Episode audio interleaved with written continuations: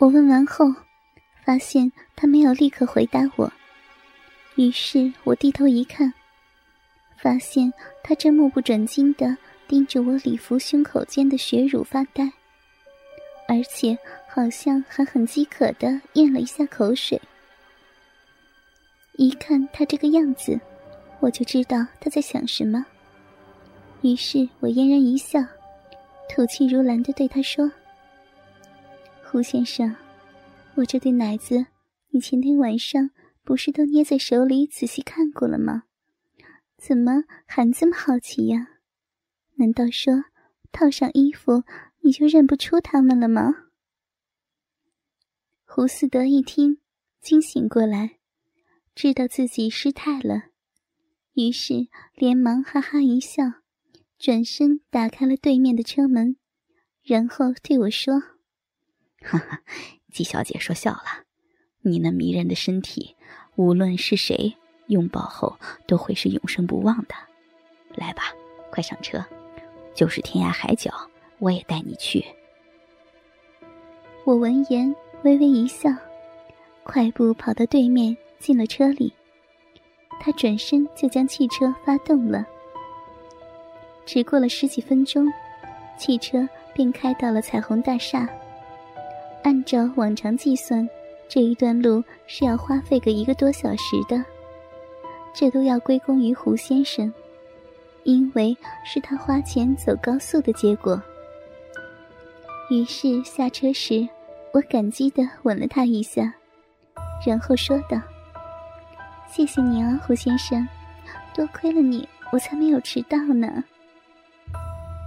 胡四德闻言哈哈一笑，然后爽朗的说道：“这没什么，只要下次有机会再一吻季小姐芳泽的话，我就是倾家荡产也甘心啊。”我闻言微微一笑，然后说道：“嗯，一定会有这个机会的。”只要胡先生努力工作，努力挣钱，那么方兰随时愿意将我的身体交给你，任你随意淫辱。不过在那之前，胡先生要好好加油呀。他听完我这番鼓励的话，顿时就变得斗志昂扬，一踩油门，将车嗖的一声就开了出去，赶着去挣钱了。望着他远去的身影，我不禁捂嘴笑了起来。早就听人说过，无论多么老成的男人，都有像孩童般可爱的时候。现在看来，这句话是真的。他刚才那急色的样子，就很幼稚有趣。等他走远后，我转身向彩虹大厦走去，因为我们的公司。就设在那里的四十六层。当然，这一点一般人是不知道的。我走到电梯旁，发现今天在楼梯口值班的电梯小姐是叶韵。此刻，她正满脸通红的坐在电梯旁的椅子上，双手夹在雪腿中，正不停用手隔着裙子摩擦着自己的胯间。那样子就像一只发情的小猫。我见她这个样子，连忙上前将他扶了起来，然后倚着他那瘫软的身体问道：“小韵啊，你这是怎么了？怎么能在这儿自慰呢？要是让别人看见了，会暴露我们公司的。”叶韵闻言，强打精神的对我说道。凤兰姐呀，这不怨我呀，是今天早上陈经理对我说，有一批总部来的新员工要到我们滨海分公司来观摩学习，所以他说我今天的工作量可能会加倍的，让我做好被多次轮奸的准备。就因为这样，所以上班前我就在逼里抹了一点外敷的春药。好让我的逼一直的保持湿润。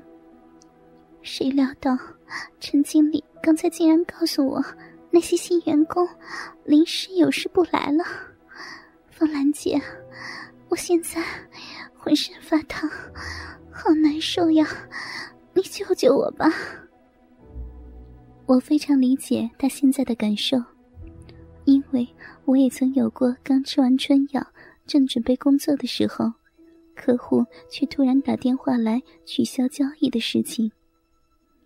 那种欲火焚身的滋味实在是不好受，浑身就像有无数个蚂蚁在爬，骚逼里更是奇痒难耐。当时真是恨不得拿个木棍将逼给捅烂了。不过，最后还是我们公司的几个男职工帮了我的忙，用他们的鸡巴帮我止痒。现在看来，叶韵也得用这种方法才行。于是我将他按在椅子上，然后对他说：“小韵呐，你先在这坐好，忍着别动啊。”我这就上楼去叫男职工过来帮你。说完，我便转身快步进了电梯，打开了四十六楼的密码盘，按了几个数字。就在电梯合上的一瞬间，我听到叶韵痛苦的伸手向我喊道：“方兰姐，你你一定要多叫几个男人啊！我的逼真的好痒，好难受呀！”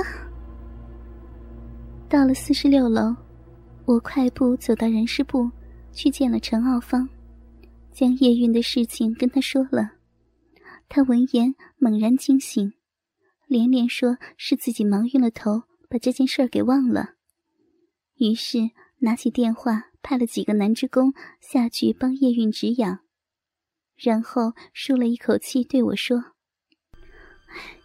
方兰啊，多亏你来提醒我。”否则，叶韵这小妮子就是养死也不会向我求助的。她太老实了。我闻言浅笑着摇了摇头，然后走上前，想跟他汇报我昨晚的工作。可就在我走到他身边时，我忽然闻到他身上有一股浓重的尿骚味儿。于是仔细一看，发现他的西服和头发上。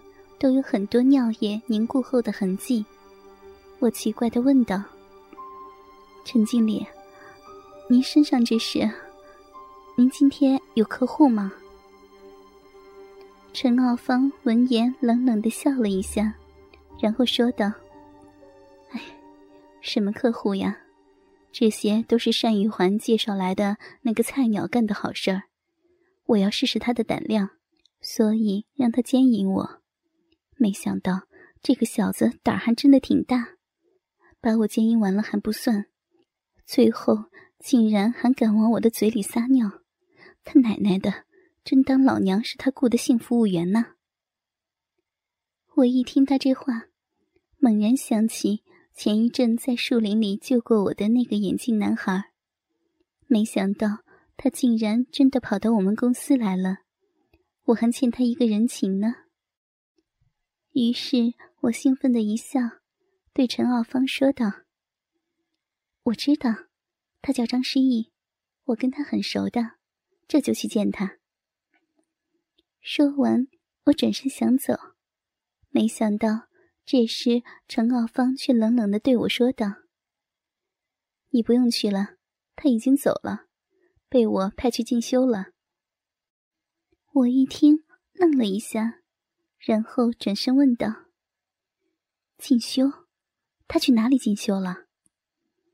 陈傲芳闻言又冷笑了一下，然后说：“哼，第三特别女子监狱。”我一听，顿时大惊失色，转过头来焦急的对他说道：“第三特监，那里不是专门关押犯了淫荡罪的女人的监狱吗？”在那里的女人都不是人，而是淫兽。你派他去，那不是要榨干他吗？太残忍了。不知为什么，想到他可能遭受那些疯狂女人的压榨，我的心就一阵阵的揪痛。陈傲芳一听我这么说，冷冷一笑，恨恨的说道：“哼，谁让这个臭小子敢不经过我的同意就往我身上撒尿，活该！他不是想淫虐女人吗？我就让他去监狱玩个够。哼，我估计到了那儿，他想不淫虐那些女人都不行了，他们会主动找上他的。哼哼，我一想到他那骨瘦如柴的样子，我就高兴。”听他这么一说，我的心马上就凉了下来，不知该如何说话。陈傲芳看见我这个样子也很奇怪，于是他若有所思的看了我一会儿，然后冷冷的说道：“凤兰，你不是喜欢上这个臭小子了吧？”我闻言连忙否认道：“不，经理，我没有。”我只是跟他很熟，所以才关心他的，你不要误会呀。不知为什么，这句话说的我自己都觉得底气不足。陈傲芳又若有所思的望了我一眼，然后说道：“嗯，那就好。你应该知道我们公司的规矩，性服务员只能有性伴侣，不能有情人，因为。”那样会影响你工作的热情。你跟这个小子上床可以，但是不能跟他谈恋爱，知道吗？我闻言无奈的点了点头。他见我知道了，于是叹了口气说道：“好了，你放心吧，我只是让他去那个荡妇监狱考察一天，他身体不错的，应该能够挺得住。”不会经饥而亡的，你下去工作吧。我听到这话，虽然心里还是有点放心不下，但是还是点了点头，转身出了办公室。唉，这个小子真的没问题吗？从陈傲芳的办公室出来，我心神不定地走向市场部。因为客户想雇佣性服务员进行服务的时候，都会先给市场部打电话的，然后由他们通知我们去上门服务。我到了市场部，去找了客户资料管理员陈晴，问他今天有没有预约我服务的。他翻了翻资料，然后抬起头说道：“嗯，方兰姐，好像没有哎。”这个星期内，你的旧客人都已经找你服务过一遍了。哎，你还真是厉害，客人反馈的服务满意度都是百分之百。方兰姐，看来这个月的业绩冠军又是你了。你是不是有什么秘诀呀？如果有，就告诉妹妹嘛，好让妹妹也多挣点钱呢。